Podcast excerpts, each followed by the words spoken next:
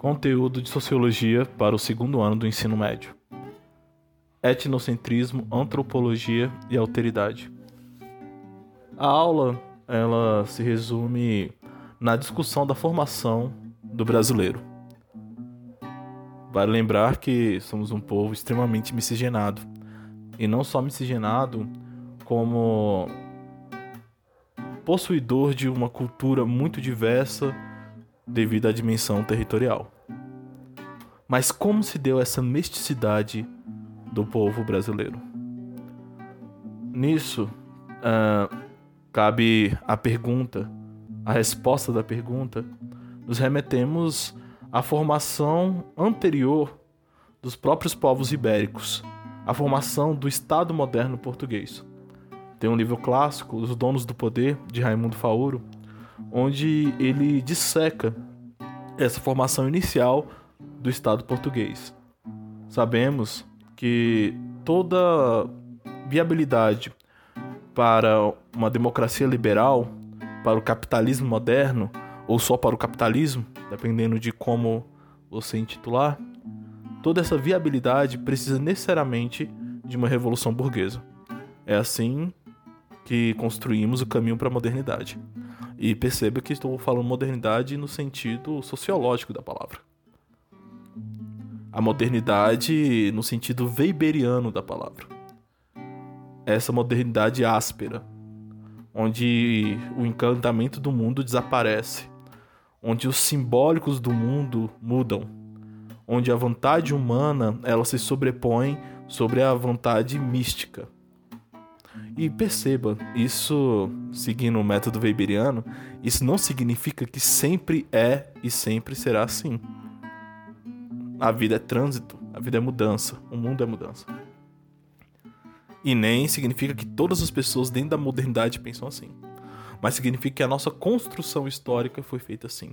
E cabe ao sociólogo e com meus pequenos sociólogos também, alunos, fazer essa interpretação do mundo. Continuando. Alguém deve estar se perguntando, professor, o que tem a ver a formação do, do Estado moderno com é, a mesticidade do brasileiro? A grosso modo, o português ele não teve essa separação que é típica da, do Estado moderno, mesmo eles ali agariando o primeiro país na Europa a ter um Estado moderno, eles não tiveram esse processo de separação entre público e privado, que aconteceu tanto na Revolução Inglesa quanto na Revolução Francesa. Ao contrário, os grandes navega navegadores, que estavam ali representados também como burguesia, eles se aliaram à, à coroa e permaneceram ali junto com a coroa no poder. Não no poder é, institucional, mas eu digo no poder simbólico.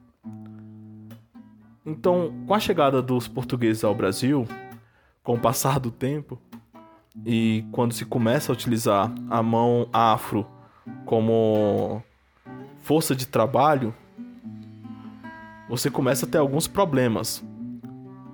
E são problemas recorrentes na América Latina, porque advém de países ibéricos, como Itália, Espanha e Portugal. Logo, existe uma grande diferença do trato dos puritanos ingleses com os escravos do trato do português ibérico com seus escravos. Obviamente que colonização é colonização, tá? mas nos Estados Unidos, os puritanos ingleses eles tinham uma certa separação entre a casa grande e a senzala.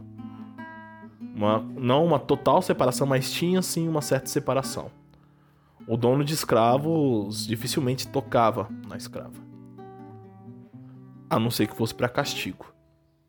Já no Brasil uh, e, e, parte da América Latina,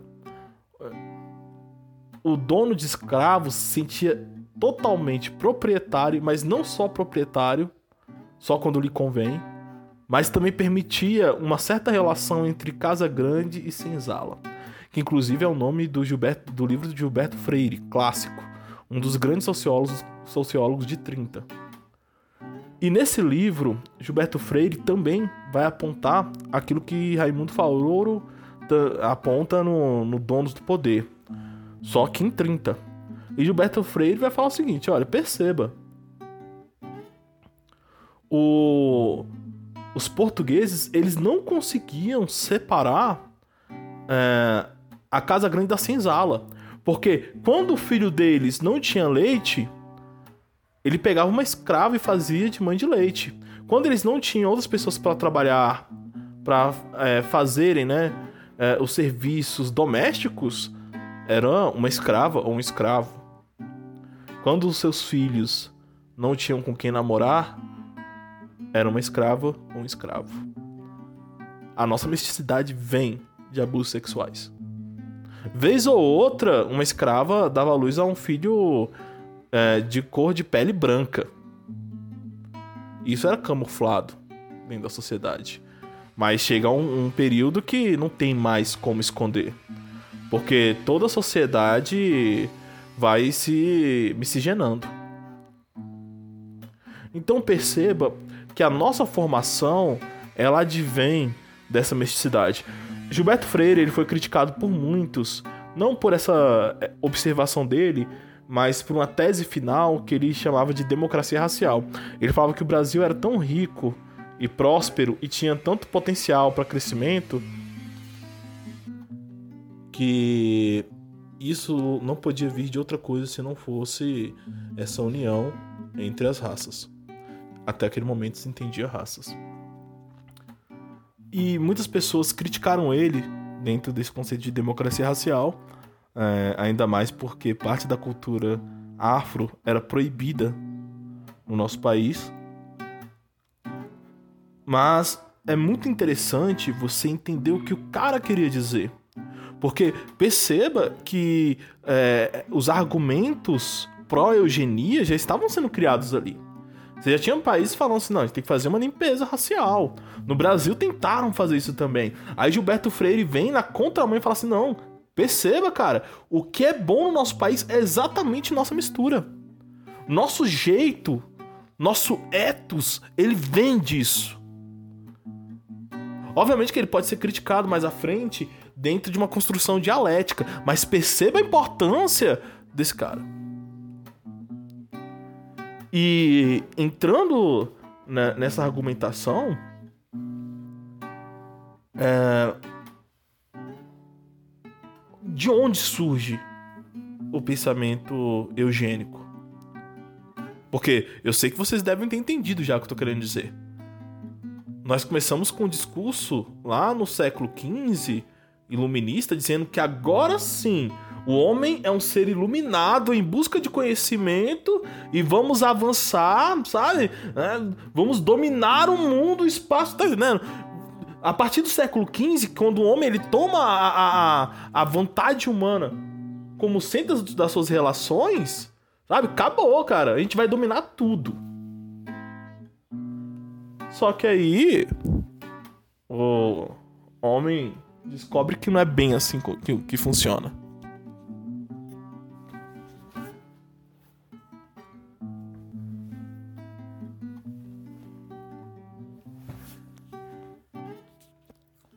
Que o Brasil era tão rico e próspero e tinha tanto potencial para crescimento que isso não podia vir de outra coisa se não fosse essa união entre as raças. Até aquele momento se entendia raças. E muitas pessoas criticaram ele dentro desse conceito de democracia racial, é, ainda mais porque parte da cultura afro era proibida no nosso país mas é muito interessante você entender o que o cara queria dizer. Porque perceba que é, os argumentos pró-eugenia já estavam sendo criados ali. Você já tinha países falando assim, não, a gente tem que fazer uma limpeza racial. No Brasil tentaram fazer isso também. Aí Gilberto Freire vem na contramão e fala assim, não, perceba, cara, o que é bom no nosso país é exatamente nossa mistura. Nosso jeito, nosso ethos, ele vem disso. Obviamente que ele pode ser criticado mais à frente dentro de uma construção dialética, mas perceba a importância desse cara. E entrando nessa argumentação, é, de onde surge o pensamento eugênico? Porque eu sei que vocês devem ter entendido já o que eu tô querendo dizer. Nós começamos com um discurso lá no século XV, iluminista, dizendo que agora sim o homem é um ser iluminado em busca de conhecimento e vamos avançar, sabe? É, vamos dominar o mundo, o espaço, tá entendendo? A partir do século XV, quando o homem ele toma a, a, a vontade humana como centro das suas relações, sabe? Acabou, cara. A gente vai dominar tudo. Só que aí o homem descobre que não é bem assim que, que funciona. Porque você chega no século XX e você tem os maiores homicídios da história da humanidade. Porque antes o cara ia pra guerra. Guerra de espadas. Lutava, ia sair no almoço, na janta tava em casa. Eu falo de maneira simplória para fazer graça, mas era mais ou menos assim mesmo, sabe? A guerra era comum. Agora não, agora você tem um botão. Você tem um cara que vai apertar um botão e vai explodir metade do, do planeta. Armas, sabe, de guerra em massa. E nesse momento de reflexão pós-guerra, começou a se discutir algumas teses que existiam na época. E uma delas era o darwinismo social. A grosso modo, você já deve ter estudado é, o positivismo, conteúdo do primeiro ano, e provavelmente ainda não estudou o darwinismo. Eu não sei da grade horária de biologia. Mas a biologia, ela vai traçar é, como última tese moderna, ou primeira tese moderna, aquilo que a gente entende como evolução das espécies. Você tinha Darwin, que era um naturalista, e ele começa a perceber que os seres eles na verdade evoluem e não no sentido de melhoramento, mas no sentido de mudanças a partir de um descendente comum e sempre a partir do terreno, da natureza, certo? Não são mudanças propositais, mas são mudanças adaptáveis ao sistema imposto ali. Tá? É, e sempre a característica que se adequa mais à natureza. Então a, a natureza se impõe sobre o ser, nesse sentido. Mas você já ouviu falar sobre isso, né? Você tem é, um, descendente comum, desse descendente você sai um macaco, do outro lado você, você sai uh, os primeiros, as primeiras formações daquilo que a gente vai entender mais na frente como Homo sapiens. E o darwinismo assim funciona o darwinismo ele vai trazer à luz sobre o nosso desenvolvimento e como ele se dá. E isso funciona para animais. Do outro lado, você tinha uma tese que tinha surgido no positivismo que vocês já estudaram, da Augusto Conte, que é a tese dos três estados, né? que você entende que toda sociedade humana ela se desenvolve progressivamente, passando por três estados: o primeiro estado metafísico, o segundo estado religioso, o terceiro estado, o estado positivista. O primeiro estado ele se configura como um olhar sobre a natureza e entendendo a natureza para além da natureza, estado metafísico, ou seja, um índio vai lá, o nativo ele olha lá para o sol e fala assim: ah, o sol é um deus. Ele olha para a noite, ah, se o sol é um deus, a lua é uma deusa. Ele vai dando significado às coisas. O estado religioso é quando você começa a criar uh, simbólicos mais racionalizáveis em cima daquilo que você tinha experimentado em um estado anterior. E por último, o estado positivista, que é um estado puramente científico. Tá? Quando você pega essas duas teses, uma tese está falando, o positivismo fala que existe uma evolução social, e o darwinismo uma evolução entre animais.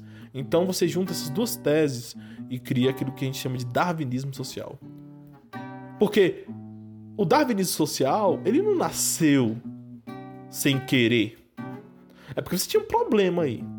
Tá? E o darwinismo social vai dizer que existe evolução biológica e social entre seres humanos. Quem é o que está no topo da cadeia alimentar? O, o branco europeu. Quem é que está embaixo? Sabe? Negros, asiáticos e nativos de seus determinados países, porque indígenas é, é até estranho falar sobre isso. Aqui no Brasil a gente chama indígenas, né? É, a gente não fala índio também porque são várias comunidades diferentes e eu prefiro nativos, né? Porque é o termo certo a, a se tratar. Ou seja, o branco europeu tá no topo e os outros estão abaixo, nem evoluíram direito. Mas para pensar comigo, esse argumento é muito conveniente em uma sociedade liberal. Porque qual a ideia do liberalismo? Todos nós somos iguais perante a lei. Ninguém está acima de ninguém e todos nós vamos ser julgados pelo império da lei. Mas espera, a gente tem escravos. Como a gente vai solucionar isso aqui? Ah, cara, inventa uma teoria aí. Porque se todos nós somos iguais, por que nós estamos escravizando nossos iguais? Eles são menos iguais que nós? Tá entendendo? Isso é toda argumentação. Uma argumentação para legitimar a dominação colonial. Quem fala isso é Aníbal Quindiano sociólogo chileno. Porque você tinha que legitimar a parada. Você tinha que criar alguma argumentação para continuar mantendo os escravos. Como assim? A gente vive uma sociedade liberal e tem escravos? Ah, tem escravos porque eles não são iguais a nós. Aí você começa a entender a crueldade do pensamento racial. O pensamento racial ele vai perder força, principalmente depois da, da segunda metade do século XX após a Segunda Guerra Mundial, onde os negros, os movimentos negros, eles começam a lutar pelos direitos civis, que por incrível que pareça, você teve uma abolição, mas eles não foram conquistados. Aqui no Brasil você tinha proibição de cultura, nos Estados Unidos vocês tinham é, as leis de Jim Crow, que eh, foi uma das grandes lutas de Martin Luther King. Não só ele, você tem outros movimentos, mas é, tem toda uma luz sobre ele nessa questão. E você começa a lutar ali pelo o direito dos negros uh, dentro da sociedade. Mas não só os negros. Perceba, é, o darwinismo social ele ia além. Obviamente que a gente traz uma luz sobre a escravidão latino-americana, que é uma das escravidões mais cruéis que já existiu na história do mundo. Mas o darwinismo social não falava só sobre eles. Então, dentro dos estudos de biologia e de ciências sociais também, a gente começa a entender que não existe raça. Professor, mas eu respondi um questionário, você respondeu um questionário. Aquele questionário que fala sobre é, é, raça é, faz parte daquilo que a gente entende como comunicação social. Porque todo mundo entende como raça, mas o que a gente tem é etnia. E etnia não versa unicamente sobre tons de pele. Etnia é sobre a cultura, sobre a fala, sobre a língua, a religião.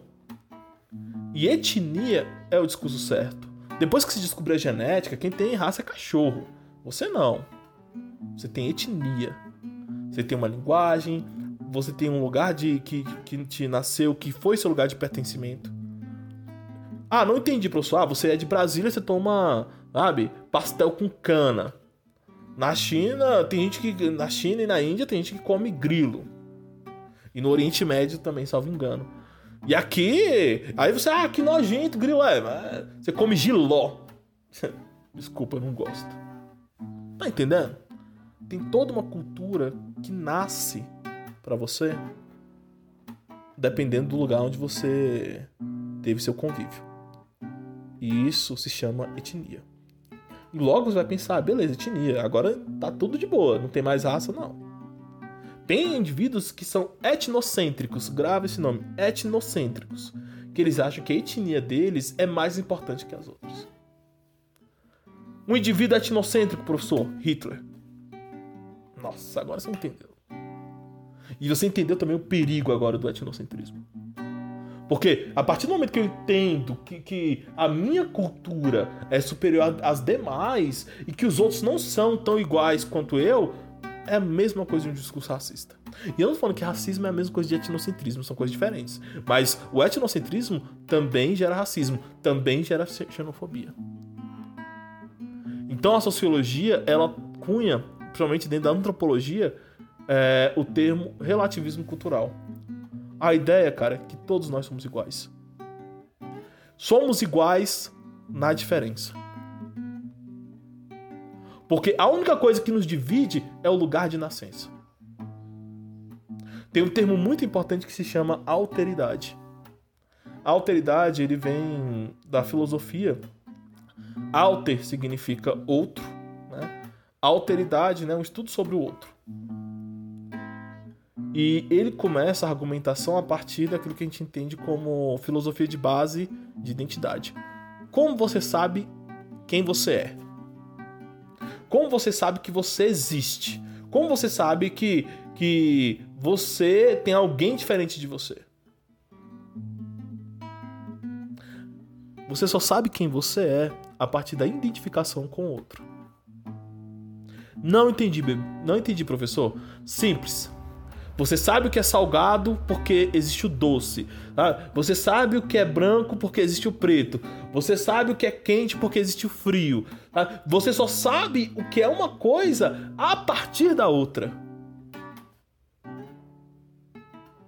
Filosofia de base. Professor, mas eu ainda não entendi o que é autoridade. A autoridade, diria Gilberto Velho, é o que mais nos une em sociedade. É uma das partes da coesão social. Porque eu só consigo me identificar a partir de você. Porque em você eu encontro todas as, as, as diferenças e eu consigo descobrir quem eu sou. E assim, alunos, nós terminamos a nossa aula.